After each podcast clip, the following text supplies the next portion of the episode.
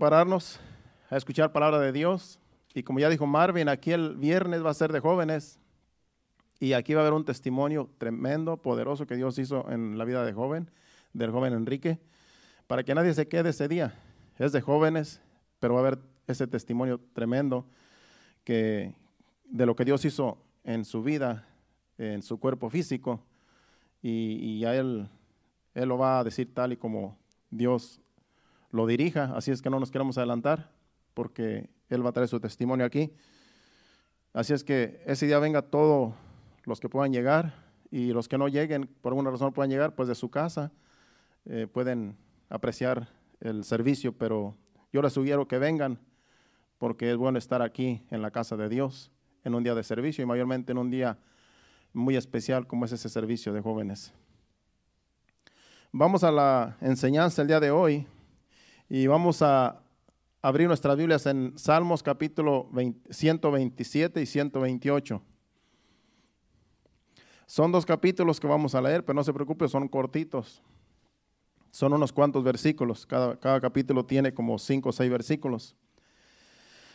Donde vamos a unir estos dos capítulos para traer la enseñanza, porque en estos dos capítulos que son cortos, viene viene una enseñanza muy bonita para las familias de hoy en día, para la iglesia de, Cristo. Entonces yo quise unir estos dos capítulos para traer la enseñanza y también porque hoy vamos a estar celebrando, o vamos a estar presentando a los niños, como es un servicio familiar, quise tomar estos dos capítulos para la enseñanza. Entonces el título de la enseñanza es Salmo 127 y Salmo 128. Ese es el título.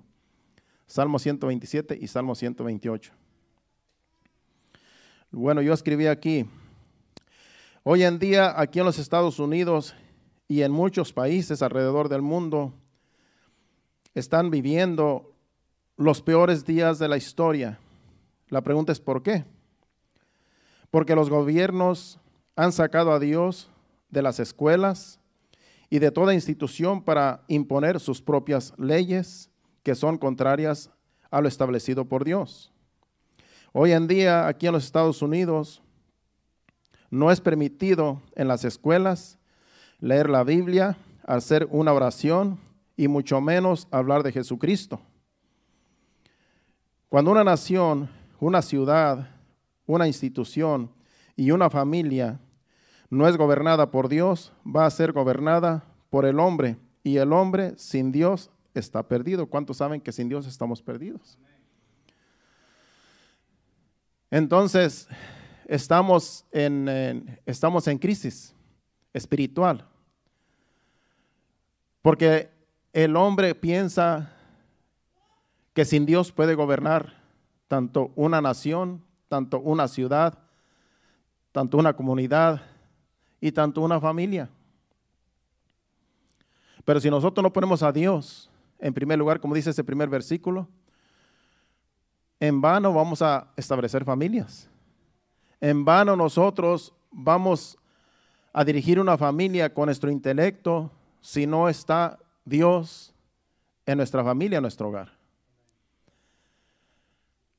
Hace 30 años que yo me uní en matrimonio con mi esposa. Bueno, van a ser 30 años ahora en, enero.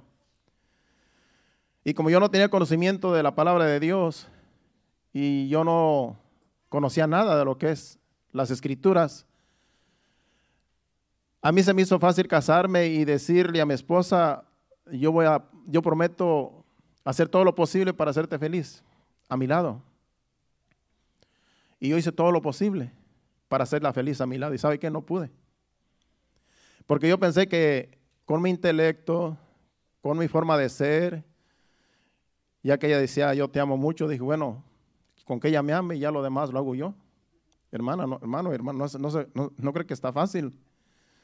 No es fácil. Aunque tú ames, a veces las cosas no son como uno quiere. A veces las cosas no son como uno piensa. Y yo ese era mi pensamiento. Decía, si con que ella me ame, yo, yo hago todo lo demás. Si le tengo que cocinar, le voy a cocinar con tal de que ella no haga nada. Dice yo, lo va a tener como una reina. Si no quiere hacer que hacer, está bien, no hay problema. Yo, yo no soy delicado. Yo como que era estoy acostumbrado a, a, vivir sin nadie, yo solo, ya con que sea mi compañera, decía yo. Y los primeros años así fueron. Ella no cocinaba cuando llegamos aquí a los Estados Unidos, pues ella tenía apenas 20 años. Y ella pues en su casa pues era pues una princesa. Imagínense que las princesas no, no trabajan, no hacen nada en la casa, no lavan trastes, no lavan ropa. Una princesa no hace nada. Incluso pues tienen quien lo, haga por ellas. Pues resulta que yo, me casé con una princesa y resulta que se pagaron las consecuencias por un tiempo. Y algunos se ríen, por ejemplo, les pasó lo mismo. Pero, como le digo, yo creí, yo pensé que, no era, que, que solamente con el amor bastaba.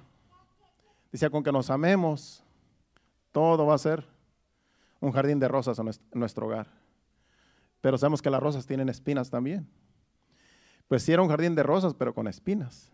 Y pues de vez en cuando pues nos puyábamos el uno al otro. Y eso es lo que pasa con, con el matrimonio. Que si no está Dios en primer lugar, los matrimonios no funcionan. Cada quien quiere jalar por su lado, cada quien quiere hacer lo que quiere. Al principio todo parece bien, pero con el tiempo se, va, se van viendo que en realidad se necesita que Dios esté en la familia. Se necesita que Dios esté en el negocio, en la ciudad, en, en el país. Es por eso que hay países donde no honran a Dios, donde la mayoría de la gente no honra a Dios y vive su vida desenfrenada en el pecado y son los países más maldecidos porque Dios no está ahí. Donde está Dios hay bendición.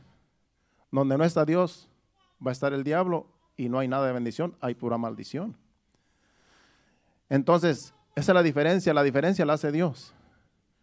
En un país, en una ciudad, en un hogar y en una iglesia. Dios hace la diferencia. Porque si no está Dios, en vano hacemos las cosas. En vano somos padres de familia, en vano somos eh, pastores de iglesia, en vano somos líderes de una ciudad, en vano hacemos una función. Y este país, Estados Unidos, ya hace tiempo atrás, que sacaron a Dios de todas las instituciones, empezando por las escuelas. Yo recuerdo que decían que antes décadas atrás, antes de empezar una clase en las escuelas públicas, yo oía decir que se leía la Biblia. O se, se hacía una oración, perdón. Se hacía una oración antes de empezar las clases en las escuelas. Porque estaba Dios, ponían a Dios en primer lugar, aún en las escuelas. Pero después alguien, algún líder, algún presidente, se le ocurrió de que no necesitaban hacer eso y que, y que somos libres y que hay muchas religiones y que para no hacer controversia, que porque cada quien cree en lo que quiere y, empezaron con sus cosas como siempre pasa y dijeron no más oración en las iglesias, en las escuelas, perdón. Y sacaron a Dios. ¿Qué pasa ahora más en las escuelas? Tiroteos, matanzas, jóvenes. La mayoría de los que asesinan estas, eh, en, estas en estas que vemos en las noticias, esos tiroteos que han salido en los últimos años, las, últimas décadas, son jóvenes. Si usted se da cuenta, no es gente mayor. Rara vez es un señor ya mayor de edad que comete esos homicidios. Pero la mayoría son jóvenes, porque están amargados, porque no, no tienen, nadie los dirigió, porque vivieron sin Dios, porque no tuvieron padres que les enseñaron el temor a Dios. Y crecen sin Dios ¿Y qué vienen a hacer? Maldades después. Pero la, culpa es de los padres por no dirigir a los hijos. Todo empieza en la casa. Todo empieza en la familia. Entonces tenemos una gran responsabilidad, cada uno de nosotros, especialmente la iglesia, las familias, de dirigir a nuestros hijos, de educarlos, de enseñarles el temor de Dios desde pequeños, para que cuando crezcan sean hombres y mujeres de bien y no vayan a ser como, como todos esos que andan por allí haciendo maldades. Entonces, la responsabilidad cae sobre los padres, porque Dios nos confió a nuestros hijos, por eso dice el versículo, ahora sí pone el Salmo 100,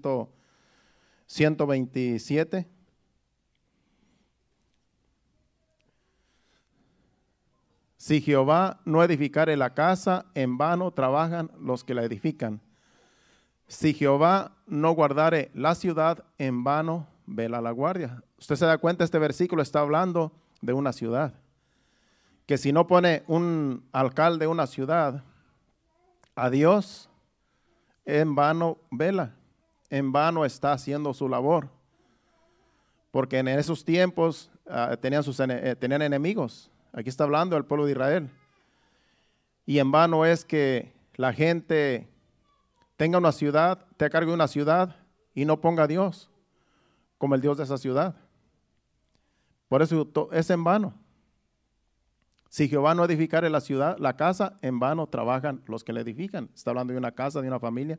Y si Jehová no guarda la ciudad, en vano vela la guardia. Son dos cosas. Uno es, uno está hablando una familia, está hablando de un hogar y está hablando de una ciudad. Tanto en el hogar como en la ciudad, Dios tiene que estar presente en ese lugar, en esa ciudad, para que todo marche bien y que Dios proteja y dirija una ciudad, una familia, por medio de los líderes. Vamos ahora, ahorita vamos a regresar al Salmo, pero vamos a 1 de Samuel capítulo 8, versículo del 1 al 7, para que usted vea que también en el pueblo de Israel cometieron un error muy grave aquí, porque en ese tiempo Samuel era el juez y Dios estaba con Samuel. Dios dirigía a Samuel, él era el juez y él era el líder de Israel. Y todo lo que Samuel hacía era porque Dios lo dirigía. Él era el, líder en ese tiempo.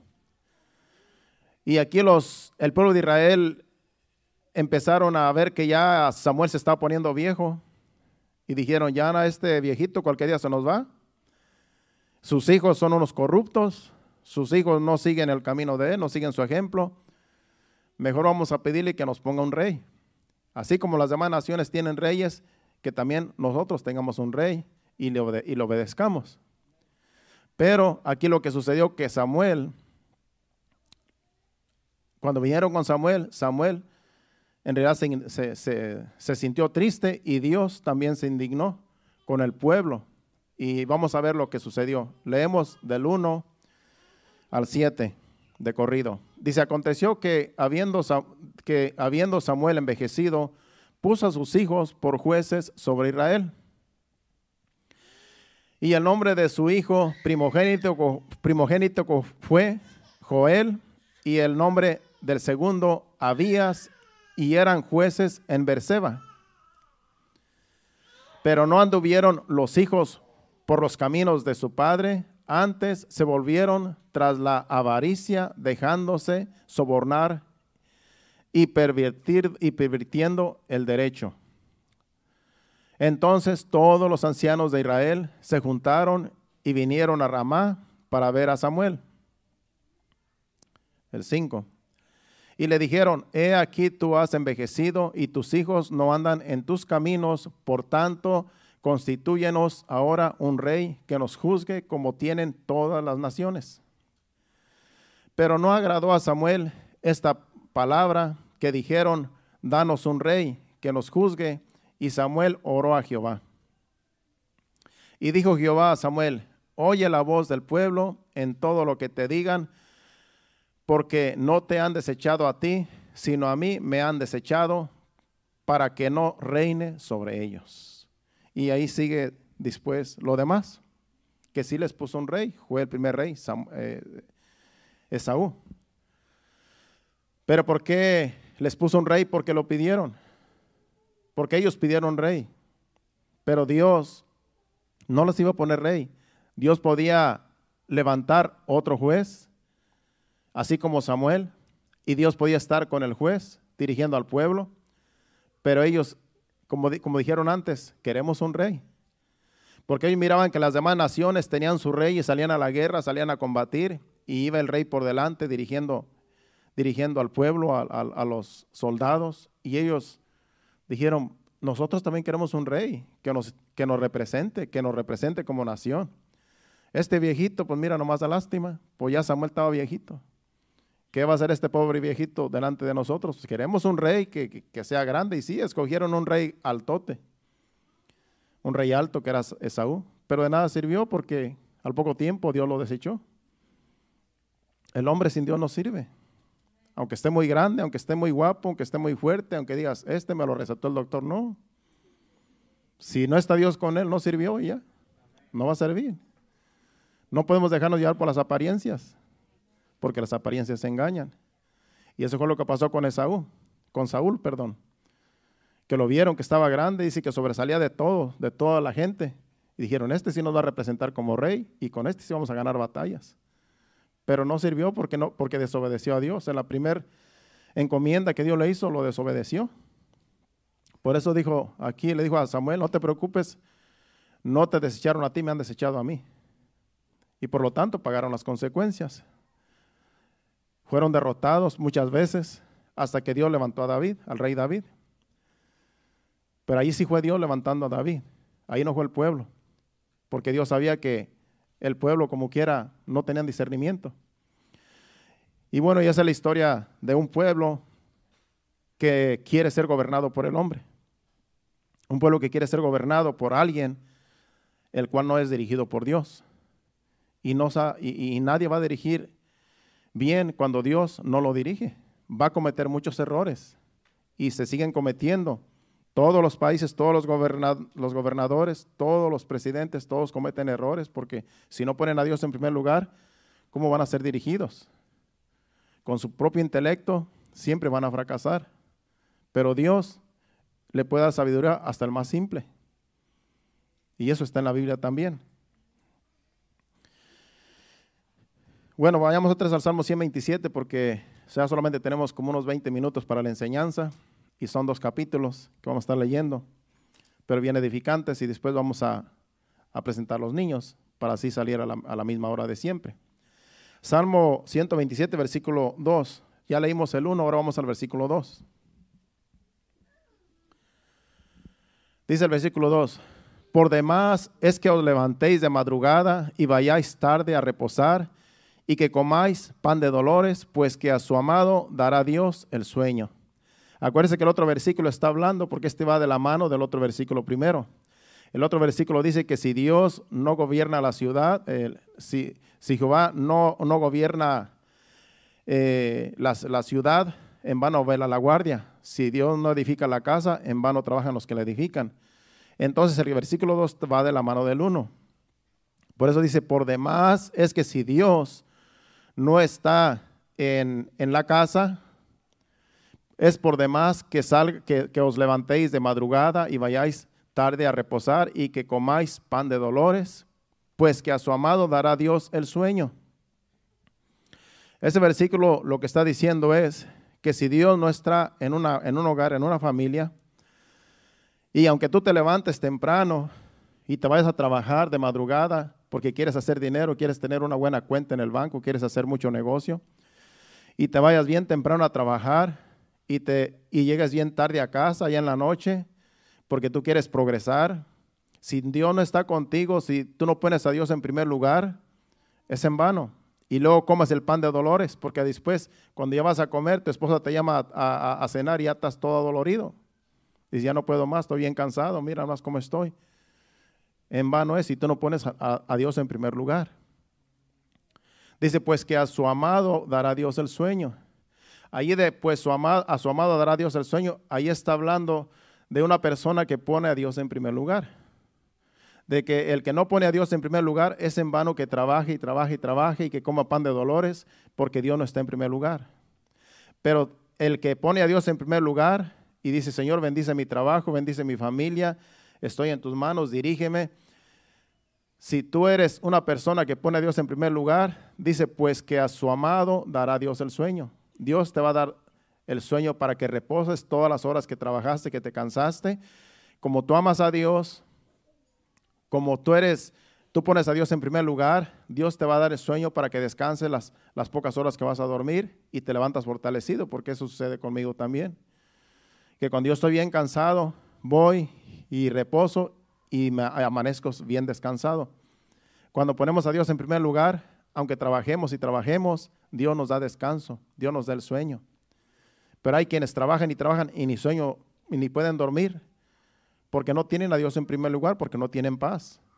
Entonces, todo está en poner a Dios en primer lugar, en poner a Dios en el hogar, en la familia, en el trabajo, en los hijos, en poner a Dios siempre en el negocio, en todo lo que hagamos, Dios tiene que ser el primero, si queremos que nos vaya bien. El versículo 3 dice, este también es muy precioso este versículo, he aquí herencia de Jehová son los hijos, cosa de estima el fruto del vientre.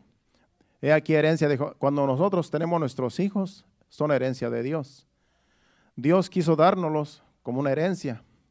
Entonces no podemos nosotros menospreciar la herencia de Dios.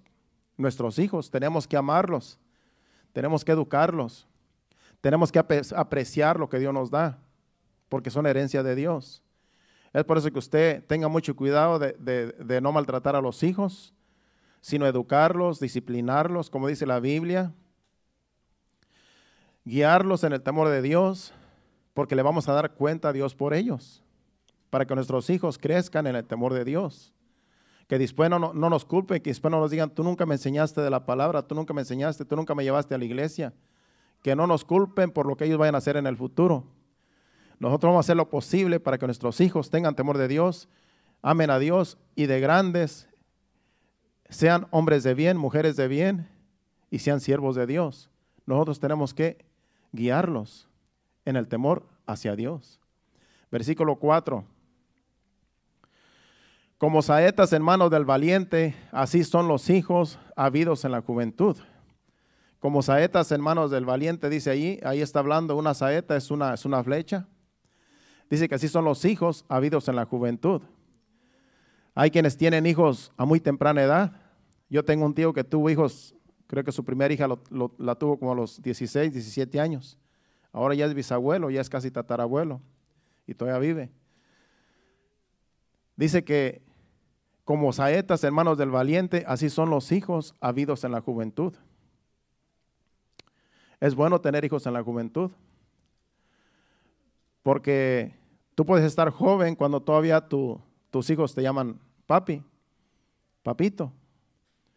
Pero si ya los tienes ya viejos como Abraham, pues te pueden decir abuelo. Porque ya calificas como abuelo y no como padre. Me disculpan si algunos aquí ya se le está pasando el tren y no conocen a su descendencia, pues. Dios conoce que a lo mejor ustedes lo han intentado y no se ha podido. Pero este, aquí está diciendo que cuando tenemos los hijos en la juventud, dice que son como sabetas en manos del valiente. Dice, así son los hijos habidos en la juventud. El 5 dice, bienaventurado el hombre que llenó su aljaba de ellos. Aquí unos ya llenaron su aljaba, aquí unos ya tienen la casa llena. No será avergonzado cuando hable con los enemigos en la puerta. ¿Por qué? Porque tiene muchos hijos porque tiene con qué responder a los enemigos. Es bonito ver una casa llena de hijos. Es bonito ver una mesa cuando se sientan a comer todos los niños alrededor de la mesa allí. Es bien bonito, es, un cuadro muy precioso contemplar una mesa con una familia numerosa y todos los niños allí comiendo en la mesa. Eso es precioso. Eso ya casi no se ve porque ya la mayoría pues planifican, ya quieren tener uno o dos nada más, sin agraviar lo presente, que soy yo. Pero si usted puede tener más hijos, pues es una bendición. Es una bendición, ¿por qué? Porque es una herencia de Dios, porque es, es precioso ver una casa llena de hijos.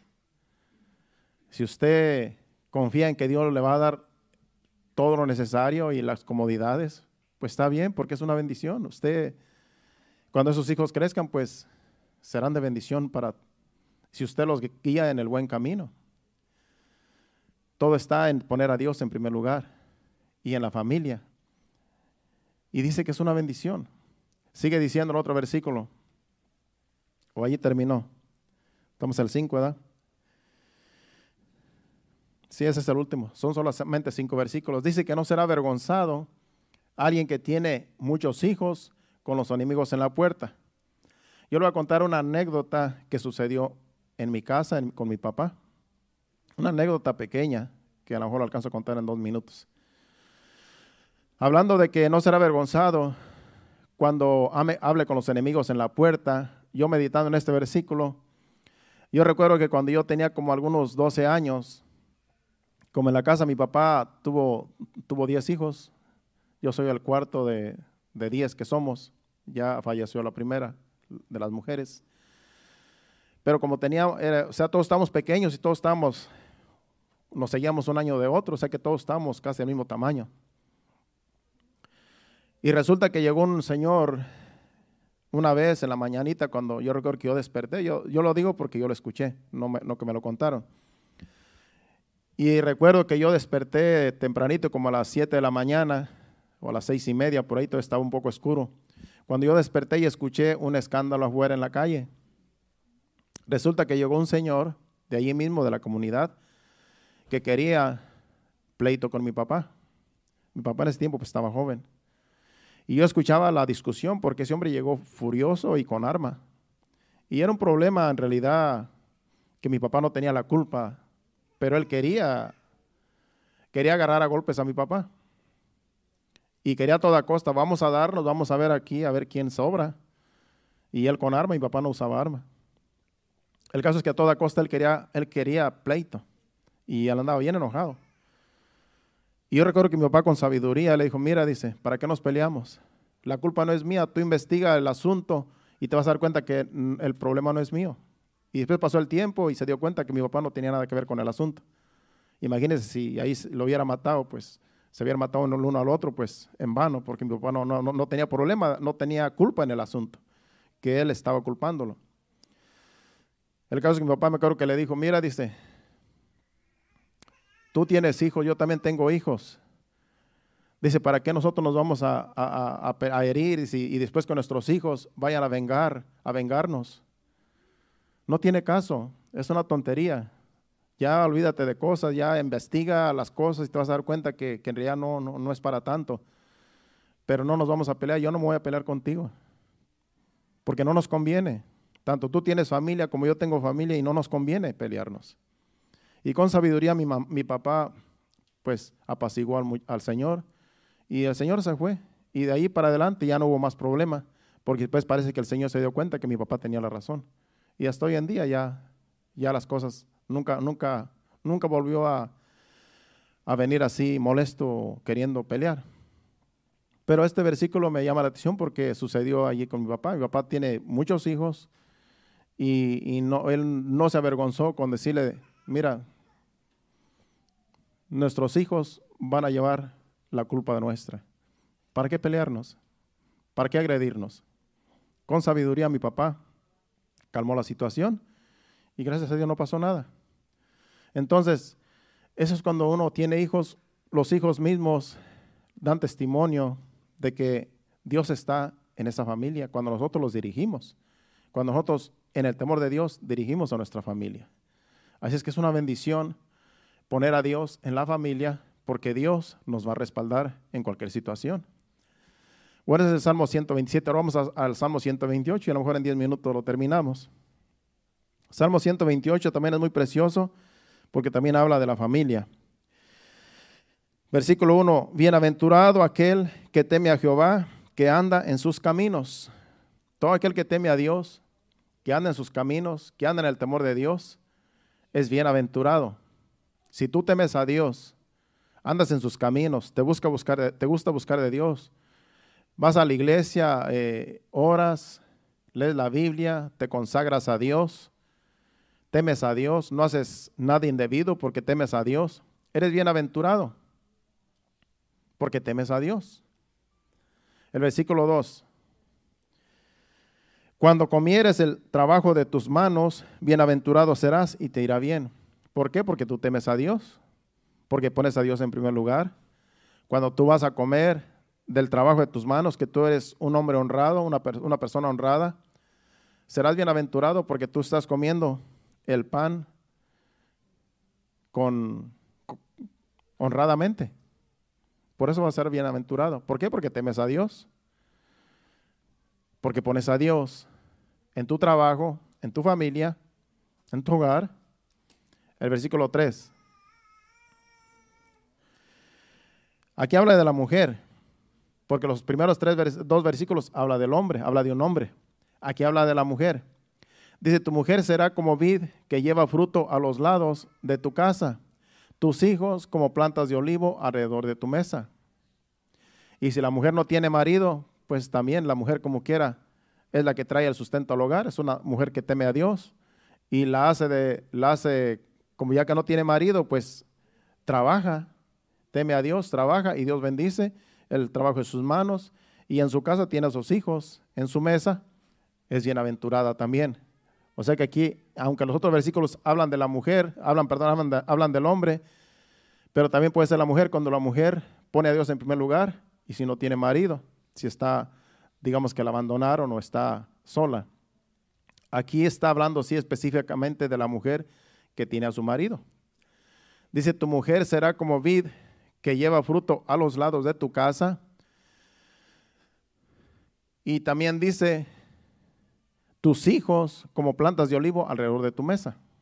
Está hablando de la esposa y está hablando de los hijos que adornan la mesa donde uno come con su familia.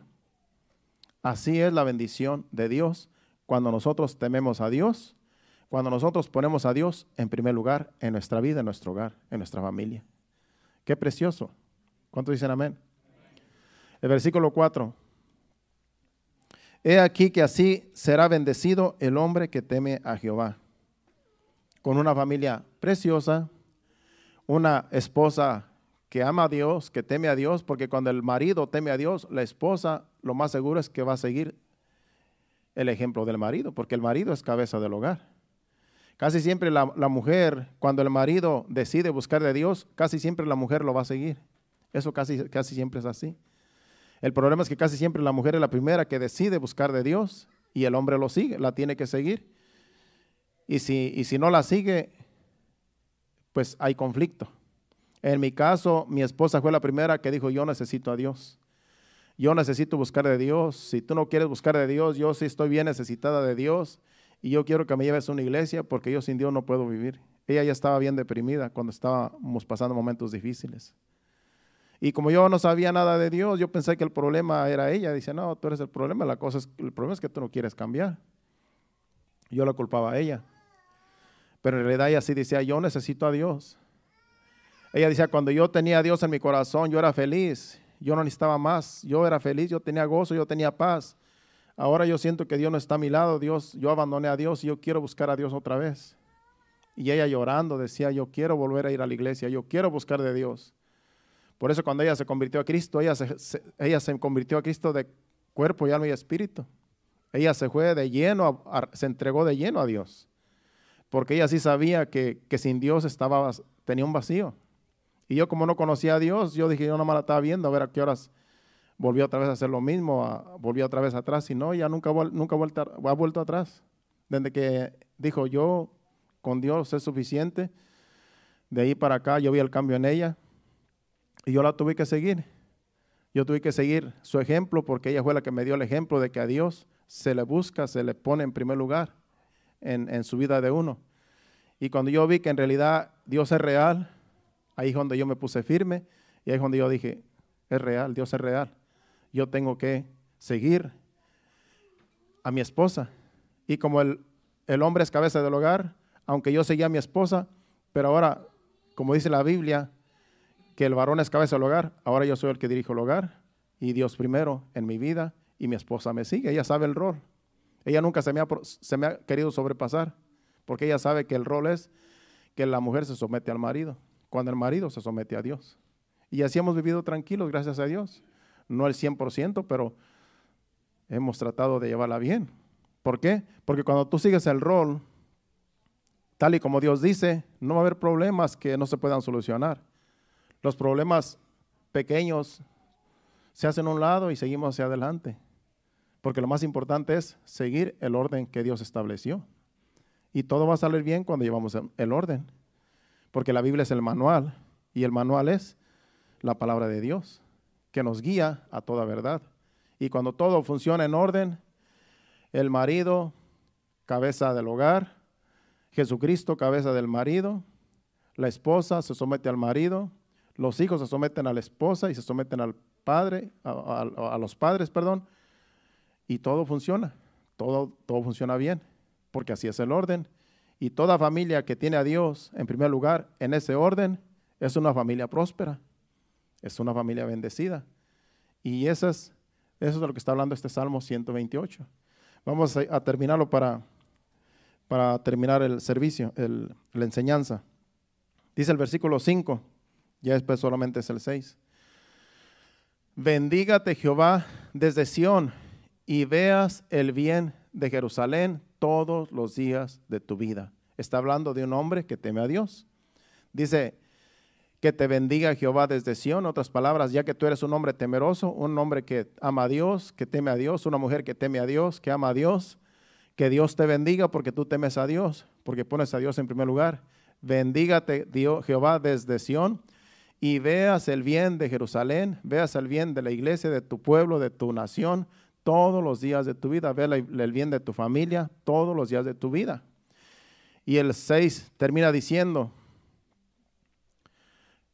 y veas a los hijos de tus hijos, paz sea sobre Israel. ¿Quiénes son los hijos de tus hijos? Tus nietos. Que en esta bendición que, Dios te tiene, de que como tú pusiste a Dios en primer lugar, tú veas tu tercera generación. Tú veas a tus hijos y que tus hijos tengan hijos y tú puedas ver los hijos de tus hijos que vienen siendo tus nietos. Ya por ahí me dieron la noticia que ya pronto voy a ver mi tercera generación. Eso quiere decir que ahí estoy en el orden, gracias a Dios. Y cada uno de ustedes, algunos ya los vieron desde hace tiempo. Pero eso, es, lo, lo precioso de la palabra de Dios. Que cuando ponemos a Dios en primer lugar, todo va a salir bien. Y no vamos a decir que no vamos a pasar momentos difíciles. A veces pasamos momentos de angustia, de desesperación, pero confiamos en Dios. El salmista siempre está hablando, diciendo que, si, que aunque estemos en el, en, el, en el pozo de la desesperación, ahí clamamos a Dios y Dios nos saca de ese pozo de la desesperación. Y aunque vayamos en un valle de lágrimas, el Señor va con nosotros. Aunque estemos en la angustia, dice que Él va a estar con nosotros. O sea que el hecho de que pongamos a Dios en primer lugar no quiere decir que Dios no nos va a dejar sufrir. A veces tenemos que sufrir para apreciar las bondades de Dios. Si nunca sufrimos como cristianos, no vamos a apreciar las bendiciones de Dios. Es por eso que Dios a veces nos permite todo eso. ¿Cómo tú te vas a dar cuenta que Dios sana si nunca te enfermas? Si nunca clamas a Dios porque Dios te sane. Por eso a veces Dios permite las enfermedades para que clamemos a Él y cuando Él nos sana, digo, Señor, gracias, tú todavía sanas, tú todavía sigues sanando. A veces pasamos por momentos eh, de tristeza, de, angustia. Hicimos, Señor, sácame de esta angustia, sácame de esta desesperación. Solamente tú lo puedes hacer, los doctores no pueden hacer nada, te dan una pastilla y te ponen peor.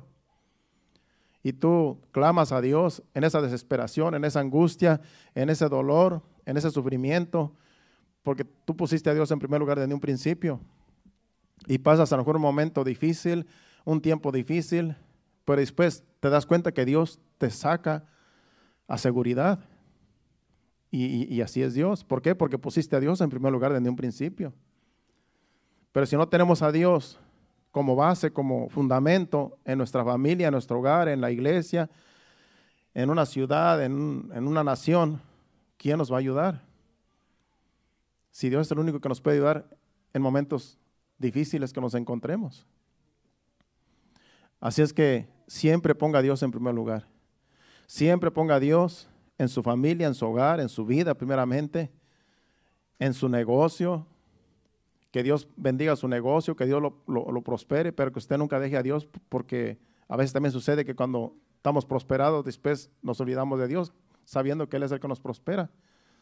Por eso aunque estemos bendecidos, prosperados, nunca se olvide que es Dios bendiciéndonos bendiciendo nuestras finanzas, dándonos sabiduría en, el trabajo, en los negocios, para que toda la gloria y la honra sea para Dios, porque antes de venir a Cristo éramos inútiles. Antes de venir a Cristo usted si se da un vistazo atrás, cómo era usted, cómo era yo, cómo éramos nosotros, no, era, no servíamos para nada. No éramos nada, no éramos nadie. Pero ahora nos damos cuenta que Dios ha estado con nosotros y que Dios nos ha llevado hasta aquí y Dios nos seguirá llevando, pero nunca deje a Dios. Nunca haga a Dios a un lado y nunca diga, yo las puedo, yo soy mejor, yo hago las cosas como quiero, porque en realidad sin Dios no vamos a llegar a ningún lado. Pongamos a Dios siempre en primer lugar en todo, hermano. Primeramente en su vida. Diga, Señor, dirige mi vida. Dirige mis pensamientos. Dirige, dirige todo lo que yo haga. Y después dirige mi familia, dirige mi hogar, mi esposa. Y cuando nosotros ponemos a Dios siempre en primer lugar, las cosas van a salir bien aunque parezca que todo va mal. Primero, todo empieza con nosotros. Todo empieza con usted, con yo, conmigo que cada uno de nosotros pongamos a Dios en primer lugar en nuestra vida y después Dios se va a encargar de las demás cosas que nos rodean, como la esposa, el esposo, los hijos. Después Dios se va a encargar de las situaciones. Primeramente es Dios, hermano. Porque si Dios no edifica, en vano trabajamos. Si Dios no, no, no cuida, en vano nosotros cuidamos. Si Dios no bendice, en vano nosotros nos esforzamos. Todo está en Dios, hermanos. ¿Cuántos dicen amén? Bueno, si ha entendido el mensaje, denle un aplauso a Cristo. Pongámonos de pie.